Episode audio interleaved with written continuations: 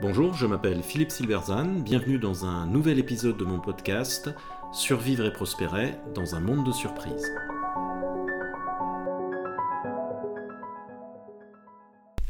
Poutine, l'Ukraine et le paradoxe de la stratégie.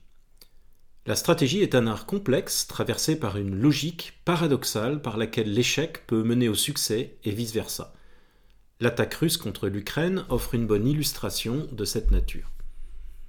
En cinq jours de guerre, Vladimir Poutine a réussi à redonner vie à l'OTAN, à unifier l'Europe, à mettre fin à 30 ans de pacifisme allemand, à anéantir tout le capital d'image qu'il avait mis 20 ans à développer parmi l'intelligentsia et la classe politique européenne, à sérieusement mettre en doute la crédibilité de son armée, à unifier l'Ukraine derrière un improbable président, un pays dont il niait encore l'identité quelques jours avant l'invasion, a poussé la Suède et la Finlande à accélérer leur intégration à l'OTAN et, pire que tout, a redonné un sens et une raison d'être à une Europe, voire à un Occident tout entier, qui les avait perdus depuis longtemps. Il a également mis fin à l'image, patiemment construite depuis 70 ans, d'une Russie pacifique entourée d'ennemis qui doit se défendre. En bref, après son attaque audacieuse, tous ces pires cauchemars se réalisent les uns après les autres, soit un fiasco stratégique de grande ampleur. C'est très étonnant de la part d'un homme qui s'est assez longtemps révélé fin stratège. À quoi cela est-il dû? Certains estiment que l'homme s'est isolé ou serait devenu fou, mais peut-être est-ce plus simplement lié au paradoxe de la stratégie, mis en avant par Édouard Ludwig, qui écrit depuis longtemps sur la question. Le premier paradoxe est entre la tactique et la stratégie. Une victoire tactique brillante sur le terrain peut en effet poser d'énormes problèmes stratégiques. En 1962, la Chine envahit les territoires de Aksai Chin et Arunachal Pradesh sur sa frontière avec l'Inde. La Chine avait annexé le Tibet en 1951 et les tensions étaient vives entre les deux pays. Elle décide donc de prendre les devants. L'armée indienne est mal équipée et mal préparée et ne peut résister. C'est une victoire éclatante pour la Chine. Mais depuis, ce territoire reste un sujet de discorde qui empêche tout rapprochement entre les deux pays. De même, Ludwig évoque de façon rhétorique l'idée qu'un pilote d'avion japonais en route pour Pearl Harbor le matin du 7 décembre 1941, s'il avait vraiment eu à cœur les intérêts de son pays, aurait sans doute volontairement abîmé son avion dans l'océan.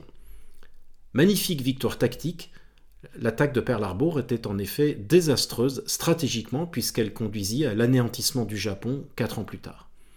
Dans l'affaire ukrainienne, il semble que Poutine comptait sur un effondrement rapide du pouvoir ukrainien pour pouvoir installer un dirigeant accommodant. Mais l'attaque, sans doute mal exécutée, a eu l'effet inverse. Elle a galvanisé la population et l'opinion internationale, transformant le président ukrainien, un ancien acteur largement sous-estimé à ses débuts, en un héros de la résistance internationale à l'agression russe. Une insuffisance tactique entraîne donc un problème stratégique majeur. Mais plus profondément, c'est la stratégie elle-même qui est traversée par une logique paradoxale. Si tu veux la paix, prépare la guerre, dit ainsi le vieil adage populaire.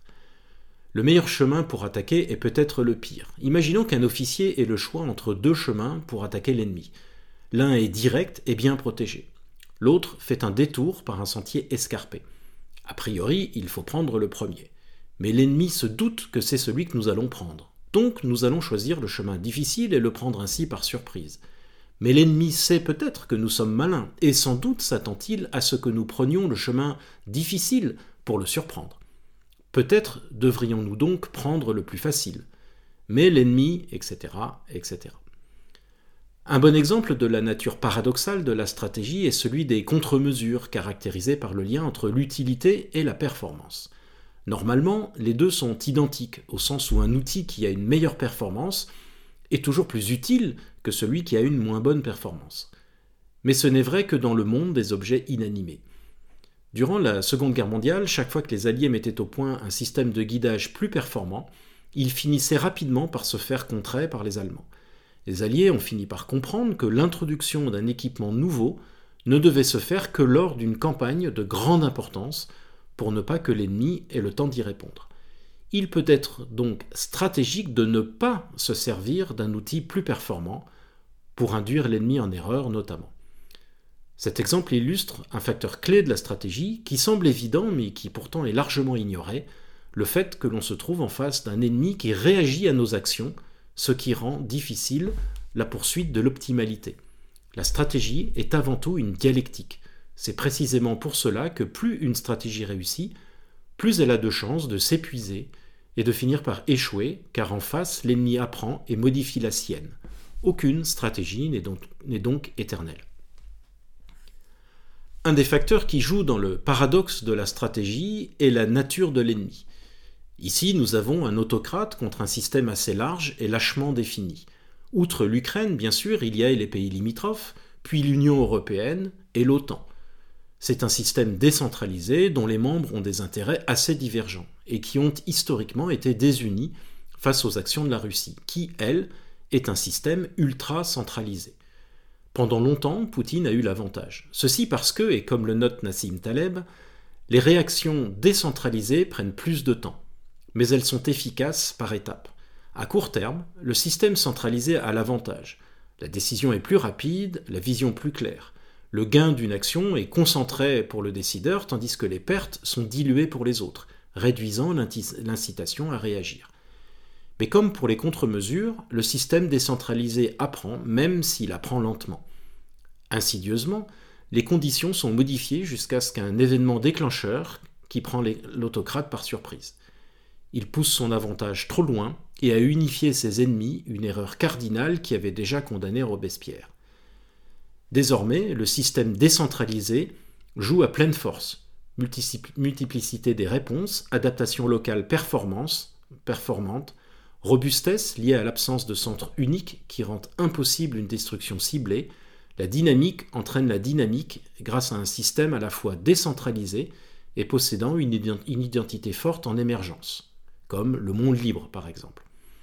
Il restera à ce système en plein essor de ne pas oublier à son tour la logique paradoxale de la stratégie et à savoir quand s'arrêter, et notamment laisser une porte de sortie à Vladimir pour que les choses atterrissent calmement. Merci de votre attention, vous pouvez retrouver cette chronique et bien d'autres sur mon blog www.philippe-silberzan.com. À bientôt.